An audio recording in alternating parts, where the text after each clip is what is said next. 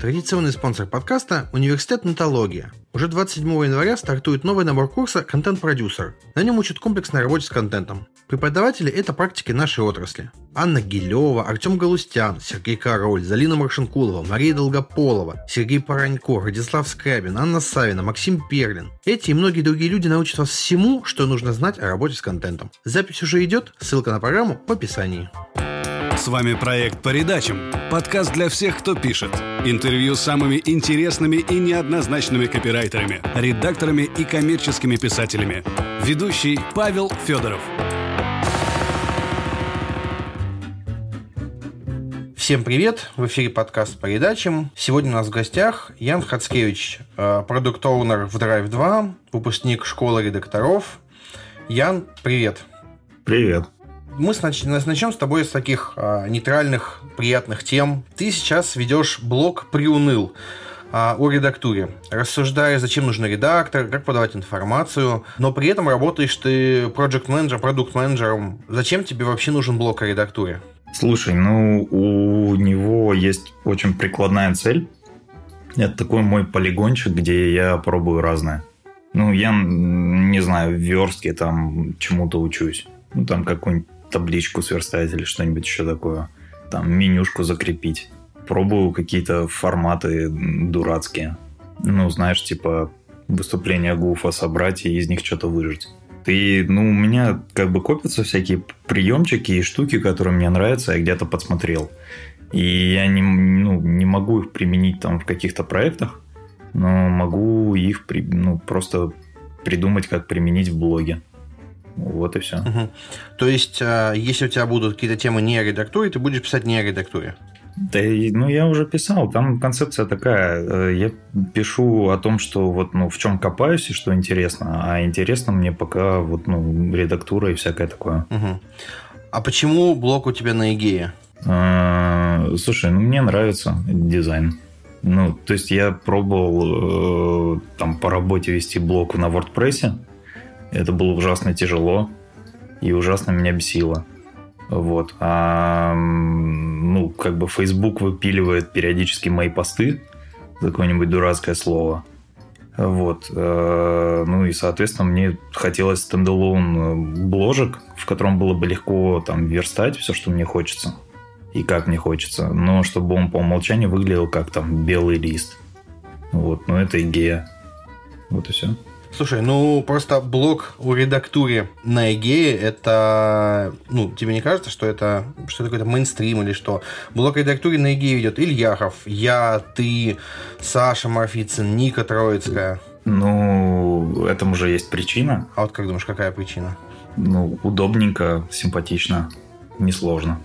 У тебя в блоге прям шикарные иллюстрации. Э, я очень надеюсь, что у тебя никто не сопрет этот стиль, и он не пойдет по миру. Как ты вообще придумал эти иллюстрации? Ну, у меня бабушка библиотекарь. Вот. И у нее дома все каталогизировано. И в том числе у нее своя библиотека. Ну, рядом с домом и, и дома. И в этой библиотеке был четырехтомник Битструпа. Это датский карикатурист. Ну, вот рисунки которого я беру. Он там рисовал в 40-х годах, в 50-х. У него такой очень добрый, незлобный юмор. И я этот четырехтомник в детстве часто листал, листал, листал. Потом мне захотелось свой, и я купил свой.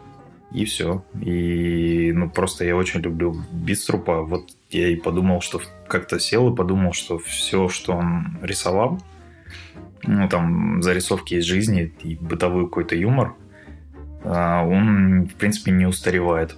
И в принципе, если бы кто-то публиковал там сейчас эти все рисунки, то они были бы также актуальны, поэтому их можно использовать. Угу, огонь. А, я правильно понимаю, что ты раньше жил в Новосибирске, но переехал в Москву? Да. А почему ты переехал? Ну, я сначала улетел в Варшаву учиться. Я, ну, короче, я хотел э, поступить в какой-то клевый вуз, хотя бы на магистратуру. И я готовился полгода, хотел поступать в вышку в Москве. И я приехал и тянул с поступлением, там было несколько дат для поступления – и я подумал, что я пойду в последнюю, чтобы дольше поготовиться. И вот я дотянул до последней, пошел, поехал на этот экзамен и заблудился на Китай-городе. А айфона у меня не было. И, короче, я не там вышел, что-то не туда пошел, не нашел дом, и вот это вот все. И так я не поступил в Москву, и поэтому я улетел учиться в Варшаву на два года. А после этого я просто уже не мог вернуться в Новосиб, потому что там было жутко скучно. Поэтому я как бы не из Новосиба в Москву прилетел. Ну а зачем ты из Варшавы в Москву прилетел? Ну, мне хотелось домой, на родину, но не хотелось настолько на родину, чтобы в, в Сибирь. Ага. А на кого ты учился там? На менеджера. На международный, э, международный менеджмент. Что-то такое. Смотри, ты учился на международном менеджменте. У тебя в Фейсбуке указано, что ты работал продавцом в Филипсе. А как ты вообще, как тебя вообще из всего этого занесло ну, редактуру, зачем тебе вообще это нужно? Потому что продавцы в теории могут там больше зарабатывать, больше, более стабильная работа. Ну, у меня как было? Я же, ну, смотри, когда ты учишься на менеджера, то тебе кажется, что самое правильное и лучшее развитие твоей карьеры – это попасть в какую-нибудь корпорацию. На, лучше всего на программу развития выпускников. Это такая штука, которую полгода ты проходишь отбор, там собирает людей со всей России и проводит кучу тестов, там проходит там потом ассессмент и все прочее, и в итоге ты вот попадаешь на какую-то штатную позицию в корпорацию, и у тебя такой есть план роста. Ты знаешь, что ты там мерчендайзером побудешь полгода, потом супервайзером полгода, потом там типа региональным представителем станешь, и вот это вот все. Либо тебя ротируют по разным отделам. И у меня, ну, в общем, и была в голове такая идея, что мне нужно в какую-то корпорацию, лучше всего на программу развития. И я в эти все корпорации проходил всякие отборы. И так я попал в Philips, но я быстро приуныл и понял, что в корпорации меня бесит все. Я за полгода не сделал там ничего важного, при этом у меня все планы выполнились, и все было там хорошо. И я даже какой-то бонус получил. Но я знал, что я для этого вот не сделал ничего. Это случилось просто потому, что случилось. И после этого я ушел в... Ну, я доучился и пошел в Группон аналитиком. Мне казалось, что стартап, тогда Группон там рос супер, супер быстро. Группон по всему миру рос быстро, а российское отделение росло быстрее всех других отделений в Группоне. И я вот в этот стартап попал, и он там сумасшедший как-то рос, и мы все там делали, и все было супер, но я снова приуныл. И, а, и тогда я подумал, что нет, стартапы тоже херня, и самое вообще лучшее это работать на себя и делать что-то свое. И я ушел делать план эвакуации. Вот 4 года их делал, потом снова приуныл и решил, что здорово пойти и редачить. То есть э, учеба в школе редакторов не была какой-то случайностью? Ты прям планировал четко, что пойдешь в эту профессию? Ну как планировал четко? Я просто о ней узнал и зацепился за это. В очередной раз приуныл и пошел, да? Ну, да. Но это как бы смешно, но как бы не очень. А, скажи, а почему именно в школу редакторов? Почему не какие-то другие там курсы или... А я просто же не знал ни о чем. Смотри, как вышло. Я, ну, в общем, я приунывал дома, как обычно. И параллельно я читал еще рассылку Мегаплана, она мне очень нравилась. Но я как-то не вникал, что за чувак ее ведет. И одновременно с этим как-то, видимо, то ли в этой рассылке, то ли, ну, каким-то образом, короче, Макс написал про школу редакторов. То ли он написал прямо в рассылке, то ли он сослался на свой блог, а я пошел и увидел его блог, и там начал читать, и там было про школу. В общем, про школу я узнал, и мне очень понравилась идея вот этого редактора, который в своей абсолютной версии, в самой там высшей, клевой, похож на дизайнера. Вот, то есть отвечает как бы за продукт. Это мне все продало идея. А что тебе в итоге дала школа редакторов? То есть, что на выходе ты получил э, полезного, ценного, крутого, ну или бесполезного? Ну смотри, я получил еще на входе, даже как до того, как я начал учиться, я получил уже билет в профессию. Ты как?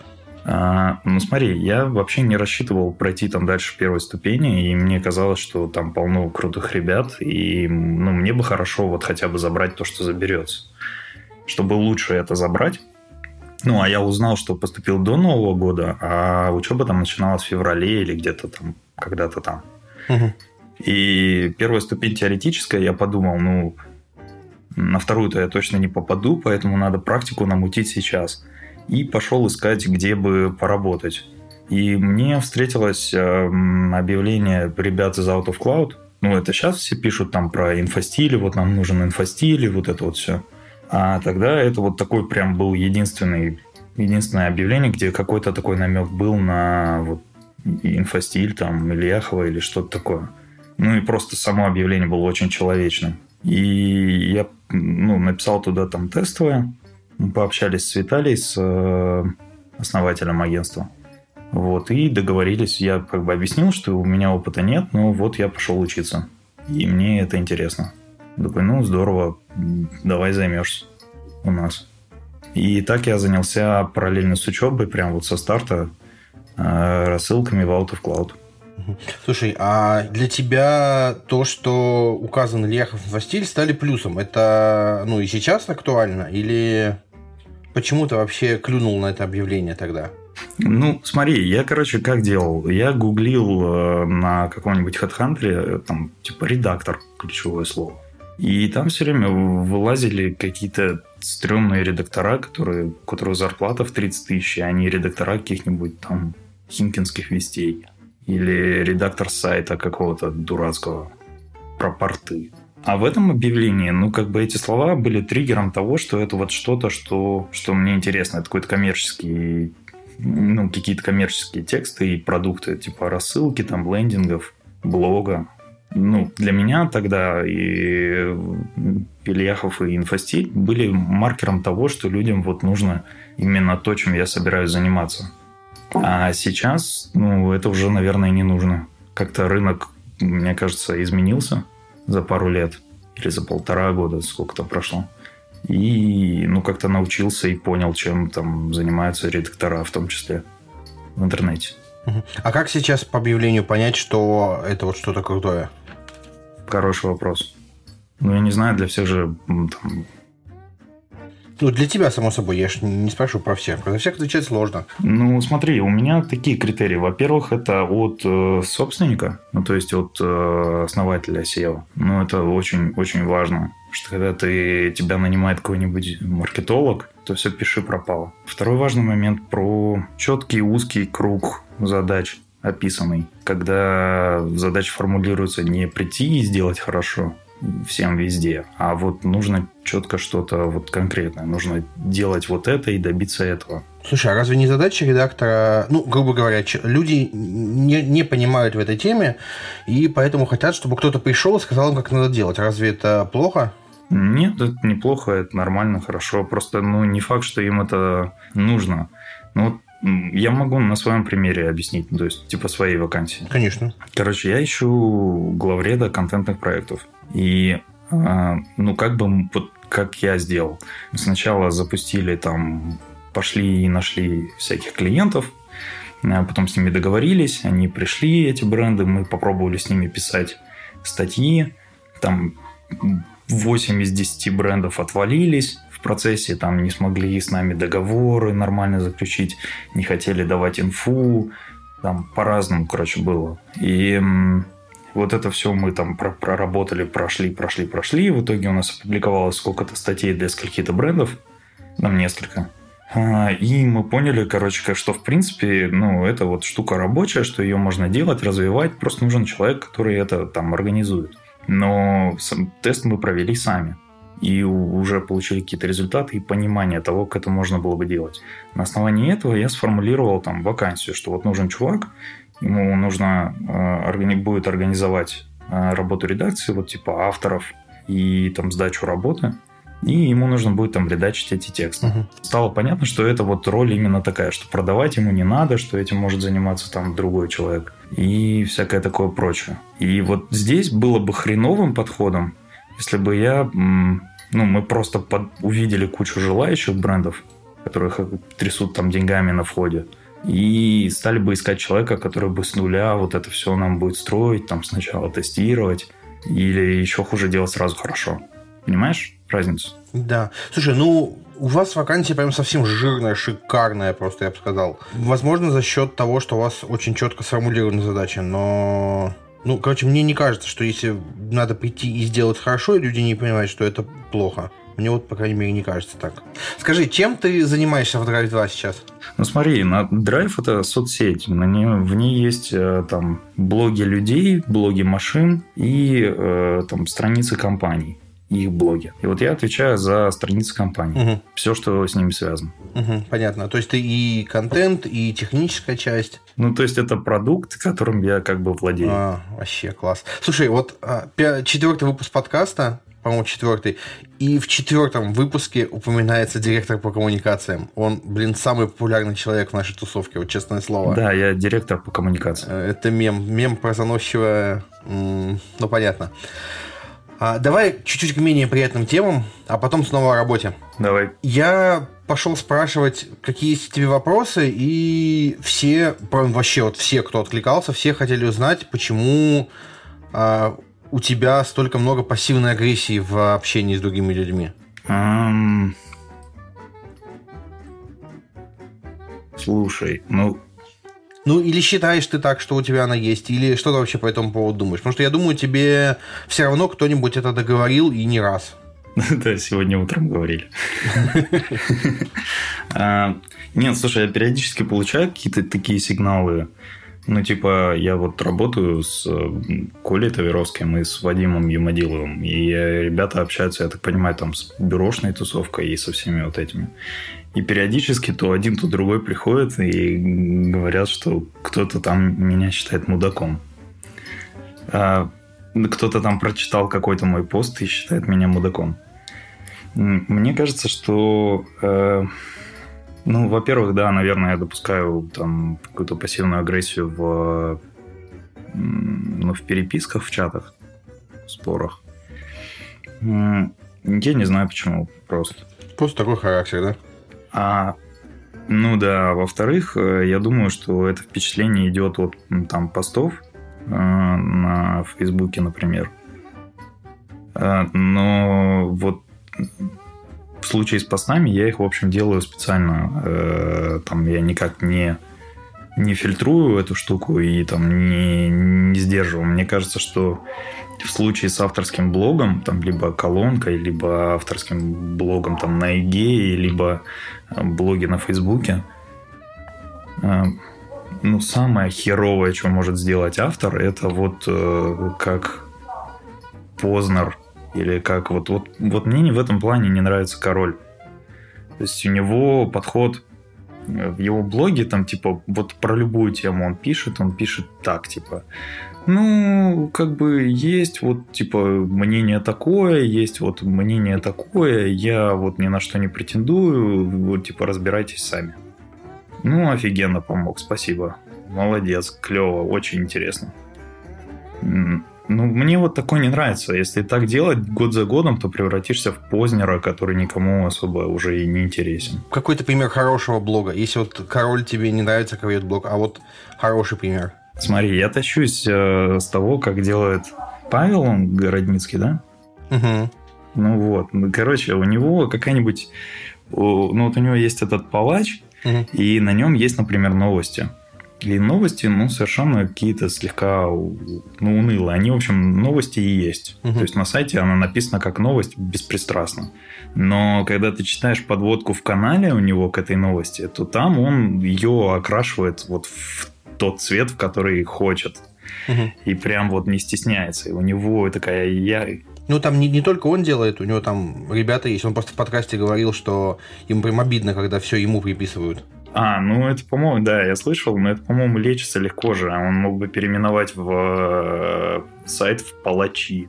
Mm-hmm. И все, они бы все стали палачами, как безумные котики, которые Ерошина и Субботин. Mm-hmm.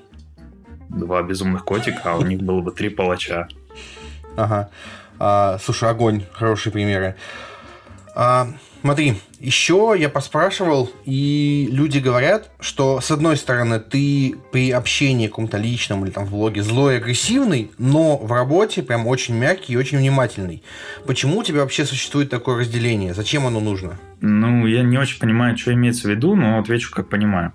У меня есть понимание э, личных границ и личного пространства. Я интернет делю на три территории.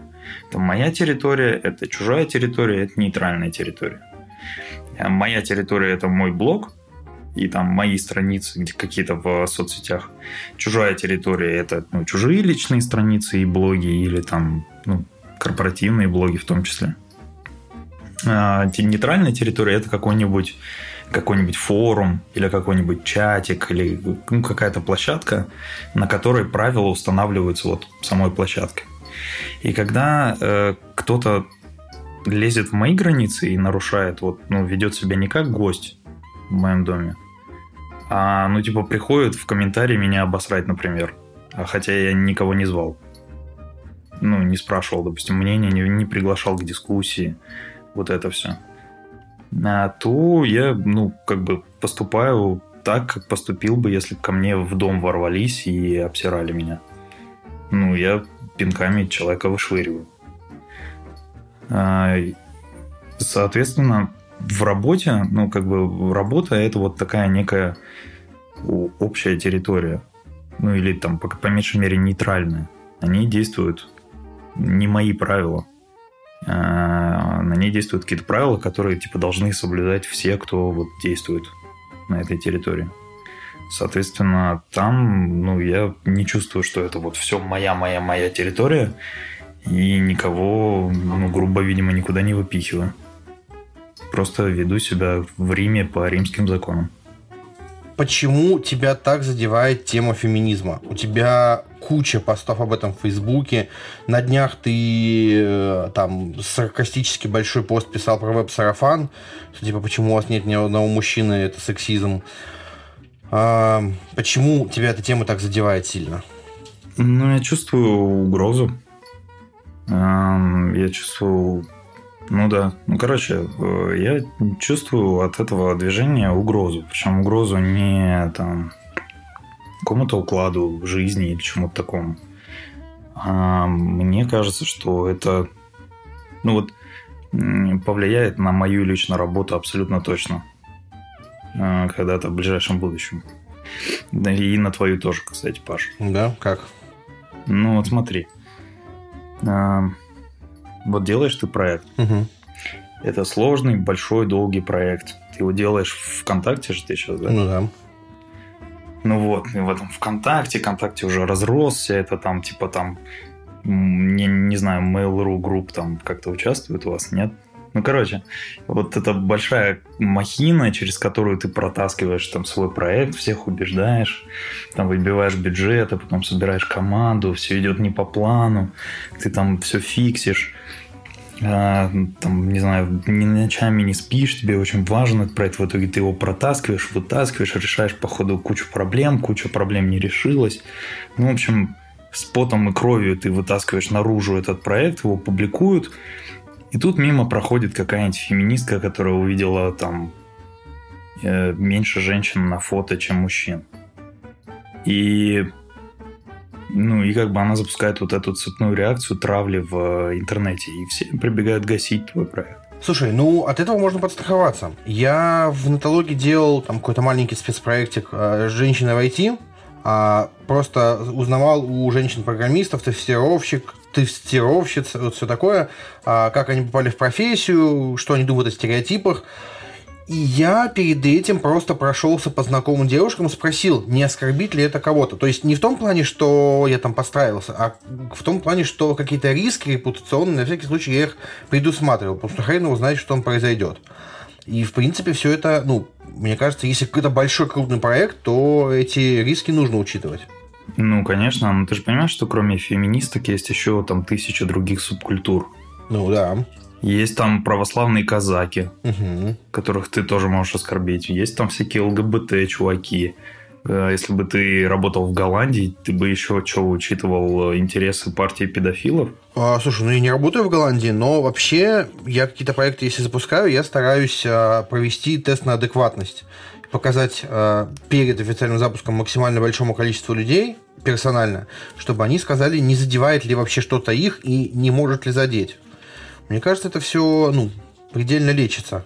Ну, смотри, это если ты можешь себе там позволить, во-первых, такие штуки. Угу. Ну, э, обычно все в огне. Ну, есть там типа проблемы первого порядка, которые тебе надо решить, чтобы вытащить, а вот э, подумать о том, не задевает ли это очень узкую маленькую группу э, женщин с повышенной социальной ответственностью. Угу. Э, ну, а на это может просто не хватить внимания, сил, времени и вообще, ну, непонятно, зачем это нужно. Ты ну, я же говорю, ты не можешь предусмотреть интересы всех-всех-всех-всех партий. Ну да. Поэтому странно было бы выделять только феминисток, потому что они громче всех сейчас кричат. Мне кажется, должна быть ну, довольно универсальная защита от этого. Ну, смотри, чтобы ты понимал. Я ну, не против там феминизма как движения. Он, ну, ну, как бы социальные всякие эти объединения, они для того и нужны, чтобы ну, влиять на мир и менять его. Но э, одно дело, когда ты влияешь на мир, вот объединившись в какую-то ассоциацию, да, и лоббируя свои интересы, давя на государство, чтобы оно выпускало новые законы, меняло правила игры, лучше следило за там, соблюдением текущих правил. Это одно. Другое дело, когда ты вот типа показываешь пальцем в Фейсбуке, кого мочить, и толпа бежит и мочит тех, на кого ты указал это вот уже опасно, это выглядит как терроризм. Когда компании боятся, что их придут и замочат за какое-нибудь неаккуратное слово, а, и страхуются. Например, я не знаю, ходят, консультируются с феминистками, как вот ты. Слушай, ну, я не с феминистками хожу консультируюсь, я просто показал на всякий случай кучу людей. Смотри, в общем-то, мой следующий вопрос как раз а, на эту тему и был. У тебя был в Фейсбуке легендарный пост про террор феминизма. Я его сейчас не нашел, и скриншотов, к сожалению, не нашел, только какой-то снипет там.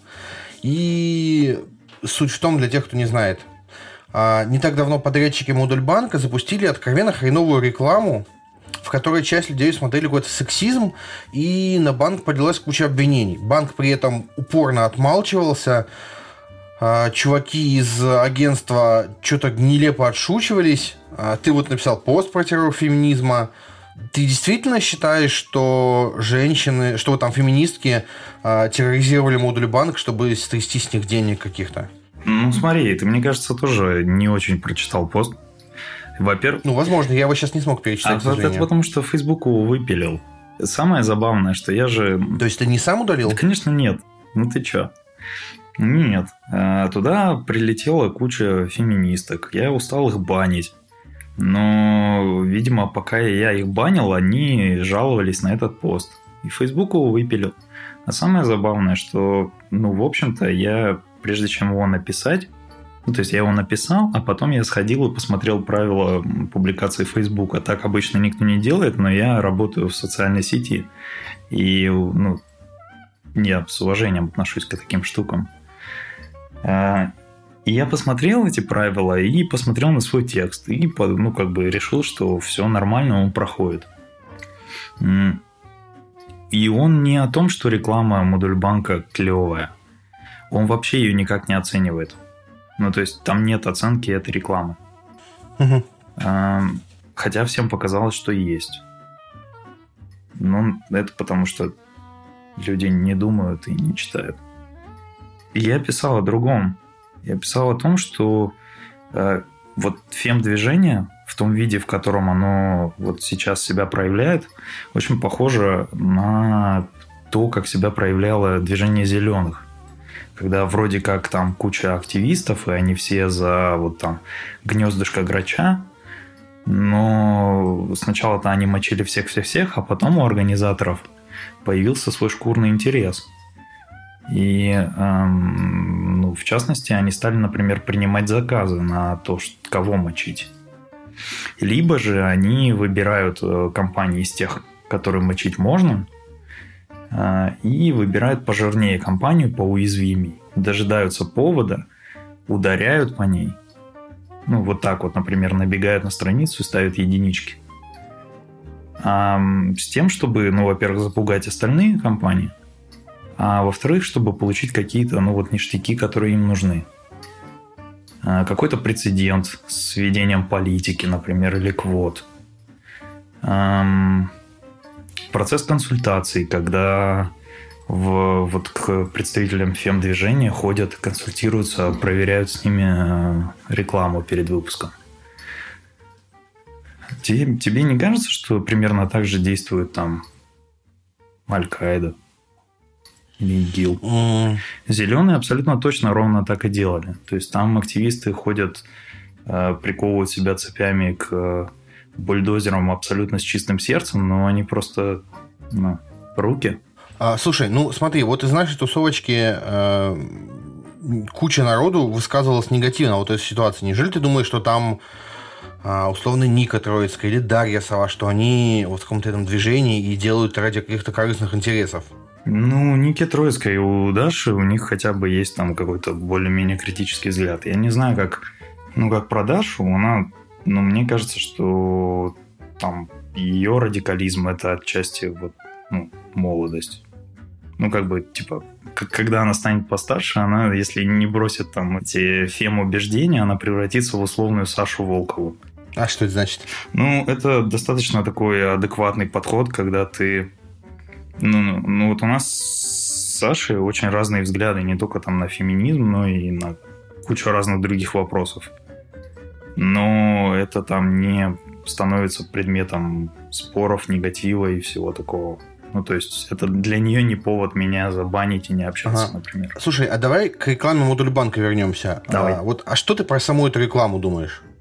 Ну, говно реклама, что? А, ну, то есть ты согласен с тем, что она реально фуфловая, отстойная и не помогает банку никак? Ну, слушай, я не знаю насчет того, как она не помогла. Там все-таки охвата не получили большой. Так а хер ли толку от охвата, если он вот такой?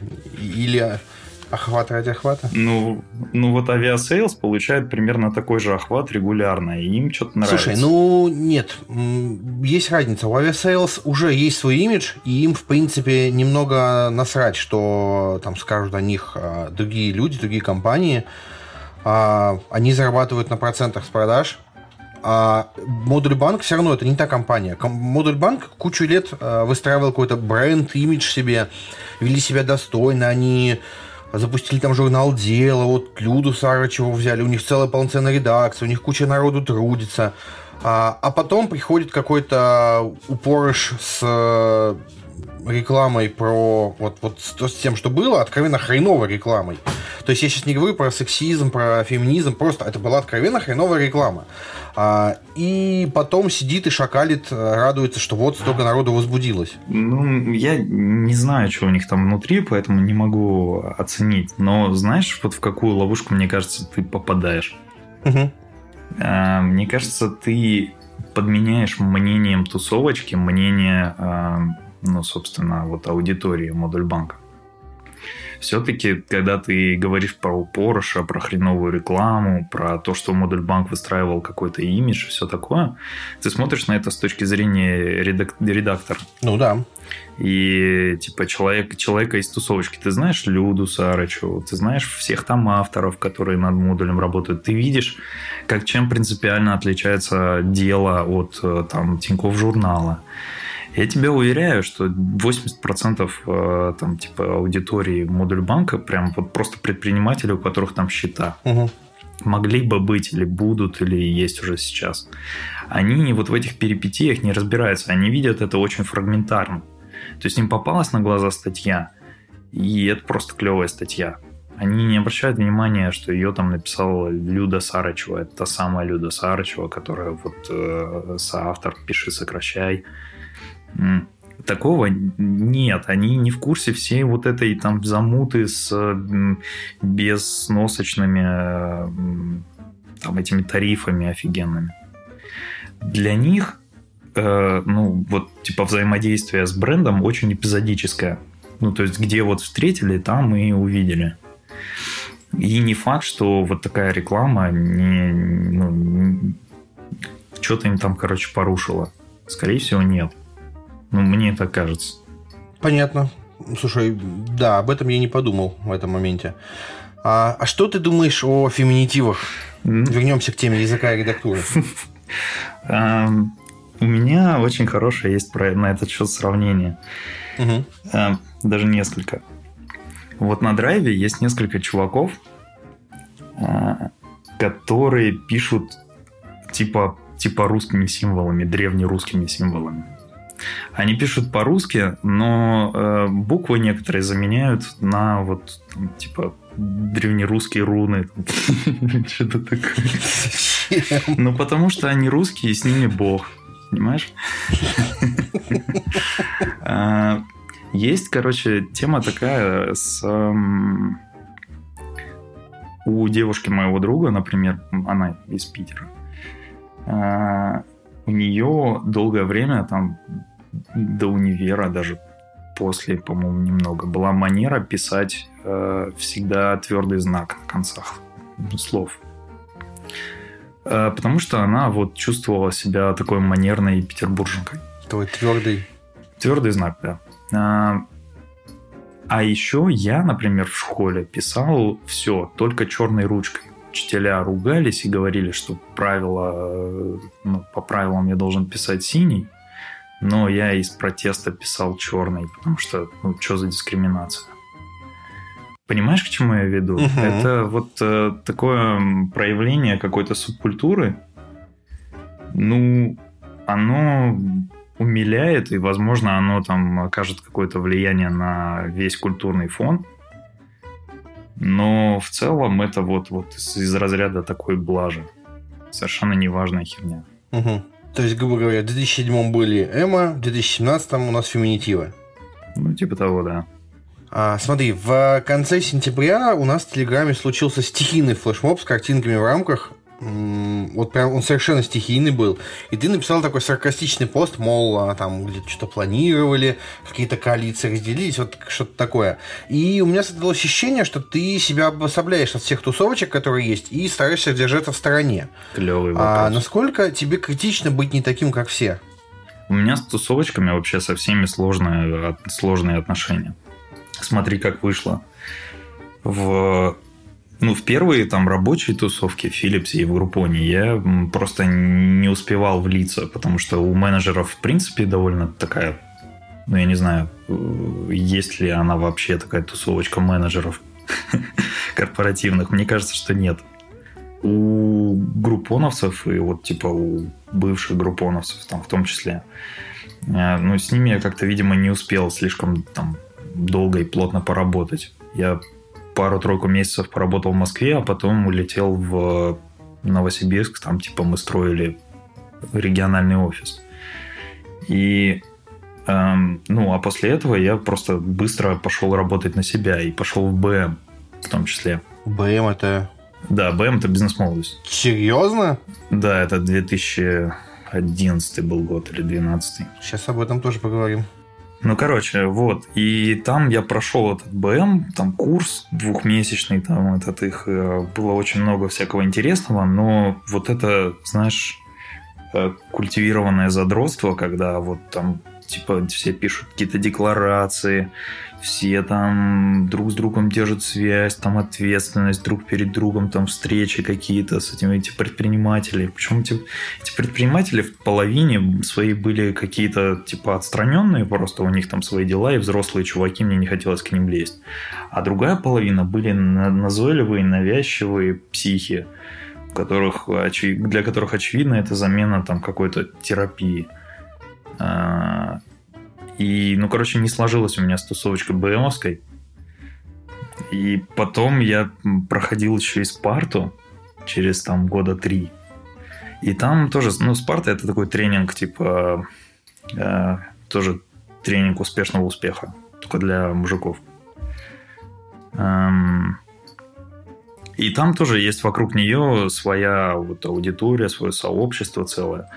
Оно такое за ЗОЖ, за помощь э, детям в детдомах, э, за спорт и все такое. И вот я тоже попробовал, и у меня тоже не срослось. Э, я не знаю почему. Я съездил в этот детдом, мне показалось, что детдомцам вообще не нужны люди со стороны. Я там попробовал упарываться по спорту, но что-то тоже как-то не прокатило. И вот сейчас я как бы попал в тусовку вроде как э, редакторов, но я тоже чувствую, что что-то вот не то. И я не знаю, что. Ну, я не знаю, почему это происходит, короче, но это всегда происходит, и, судя по всему, с этим ничего не поделать. Ну, вообще, я уверен, что есть тусовка менеджеров корпоративных, вот прям сто процентов. Ну, видимо, каких-то экзекутив чуваков. Ну, мало ли, все, есть тусовки вообще на любую тему.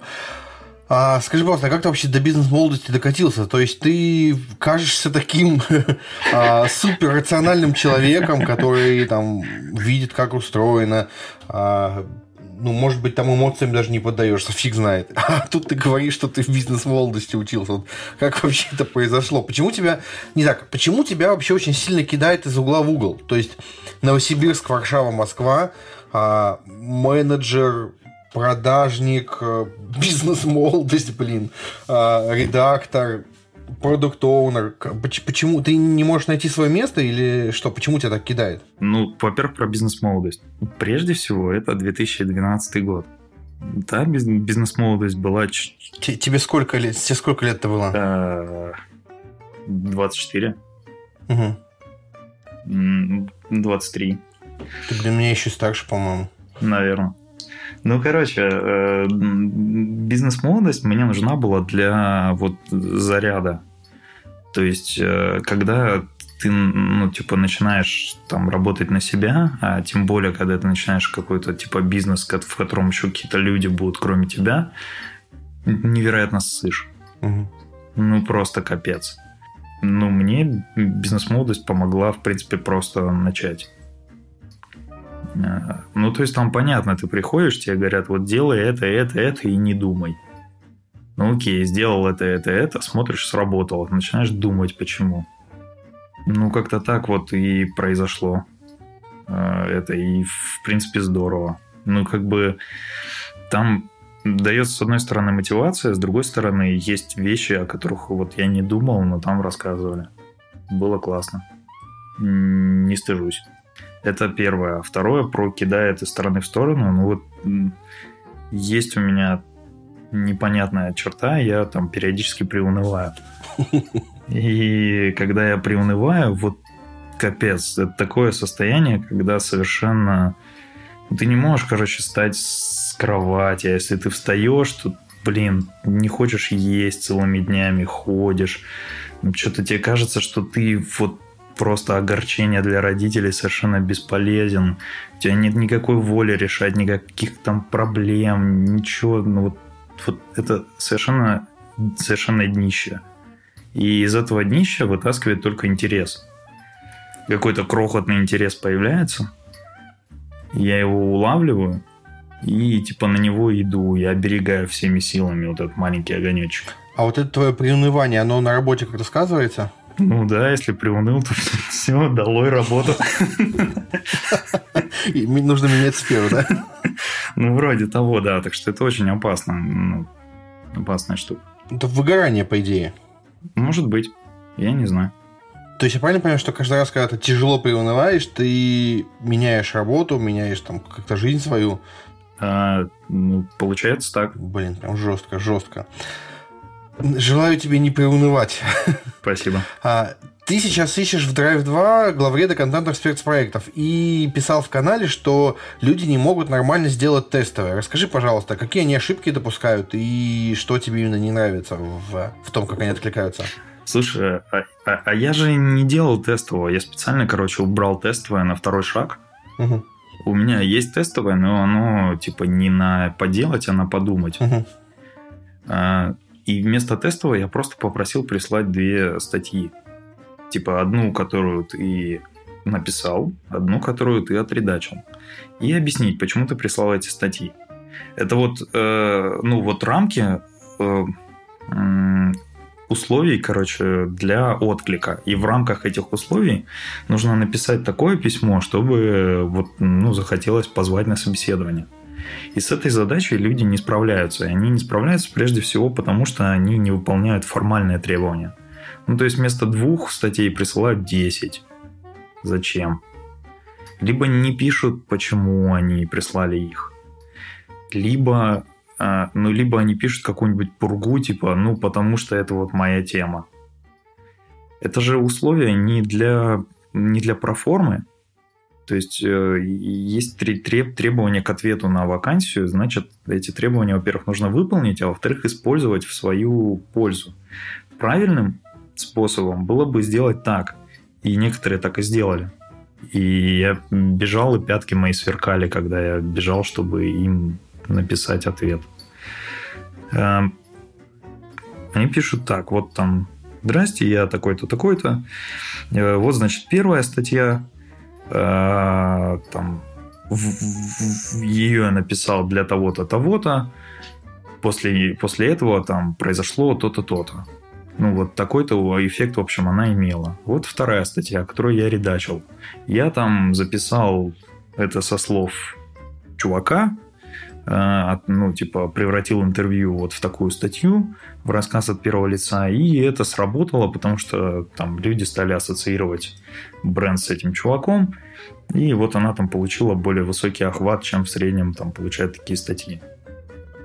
Вот. И сейчас я там занимаюсь тем-то, тем-то, там-то, там-то. Это вот похоже на тот функционал, который вы ищете. Все. Вот все. Просто мое сердце принадлежит тому человеку навеки. А, слушай, я тебя на самом деле очень понимаю, потому что я там искал замену себе в нотологию, попросил скинуть там, три своих лучших статьи. А, мне девочка прислала ссылку на типа свой профиль на сайте, сказал, выбирайте. Я и думал, блин, мало ли упускаю хорошего человека, пишу ей, а какие статьи вы считаете лучшими? Она пишет, свои лучшие статьи я еще не написала. Так что выбирайте сами, какие вам нравятся. Я думаю, сука, да иди ты. Ну, блин, это потому что вообще было перебором. Так что я тебя очень понимаю. А, смотри, у вас есть с э, ребятами со школы редакторов, если я правильно понимаю, сайт про канбан, скрам и вот все эти остальные умные слова. Вы его делаете сами для себя? Расскажи вообще об этом проекте. Слушай, а я в нем уже и не участвую почти.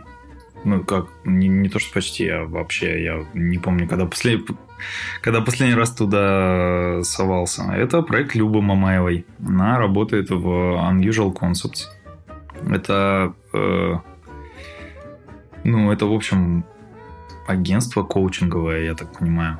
А, вот всяких скрам-мастеров, канбан-мастеров, очень дипломированных. И вроде как, насколько я понимаю, этот рынок там в России чуть ли не лучше.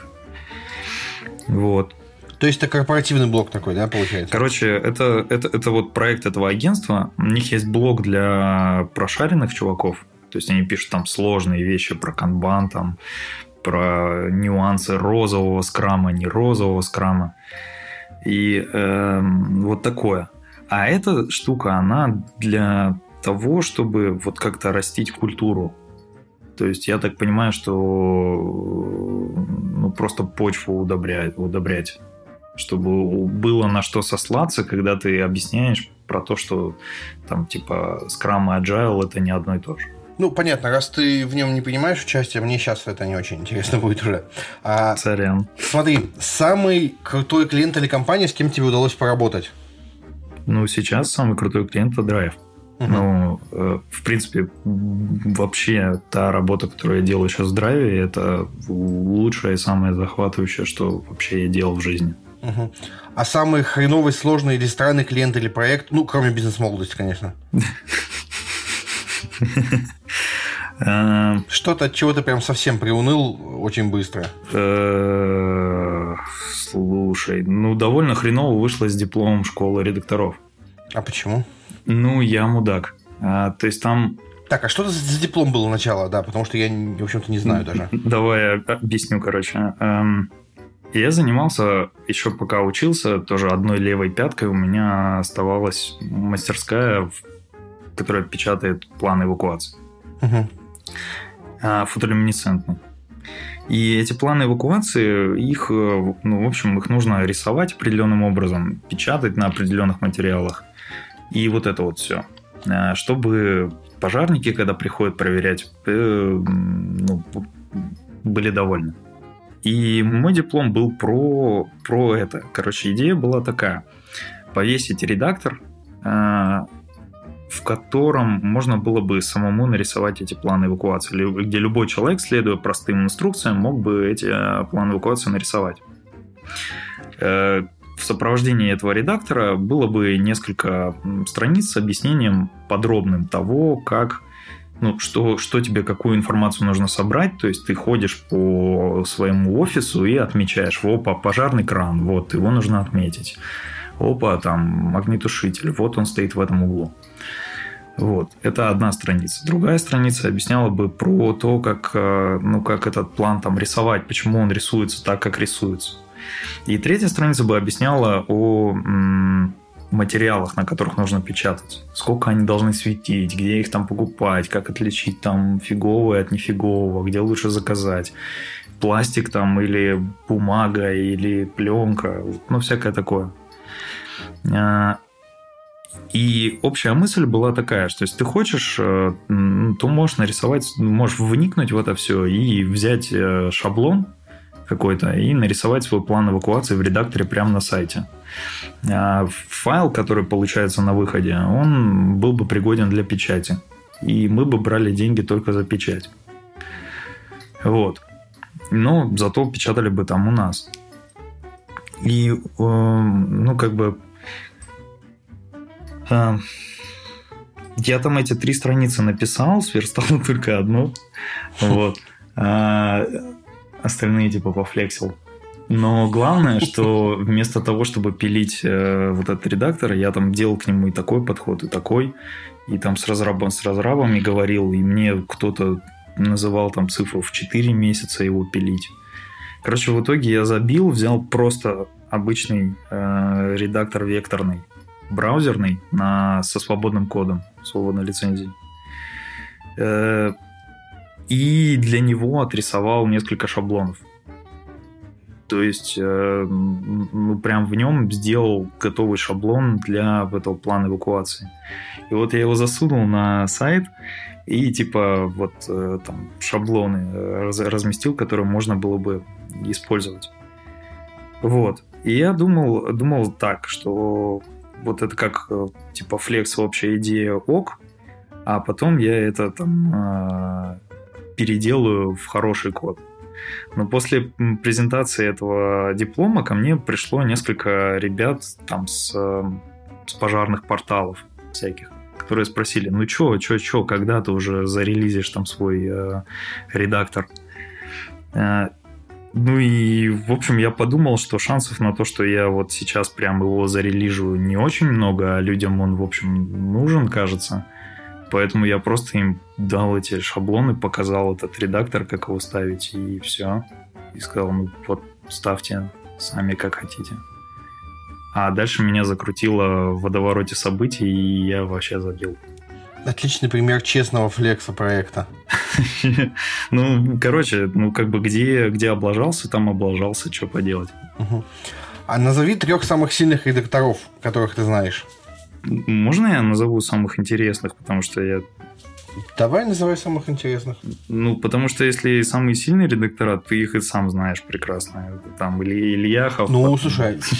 все, все, все вот эти ребята. Короче, мне интересно следить за, естественно, Ваней Срувила. Угу. Потому что он, ну, по понятным причинам, любопытный персонаж.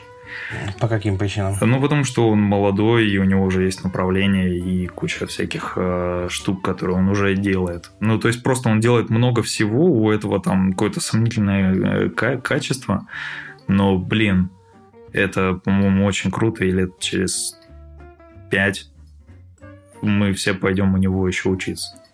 Так что, мне кажется, mm. так. Ну, я бы на это поставил.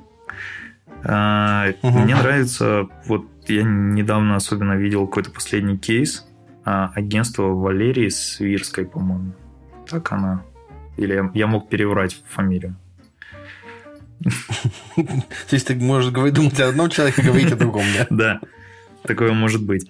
В общем, она занимается продвижением в Инстаграме, и вот у нее агентство, они пишут посты и всякое такое делают. И вот я читал их кейс про эти ручные свечи то, как они это все делают, проверяют, а, снова пробуют. Они там делают кучу постов, смотрят на реакции, а, потом делают посты, которые там собрали лучшую реакцию. Вот, ну, всякое такое. И таких нюансов тысячи, они их здорово описывают, и видно, что они прямо ими живут. это очень любопытно.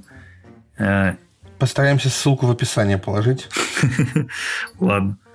Э, и, ну, Саша Волкова. Мне очень нравится. Угу. Прям, мне кажется, это вот...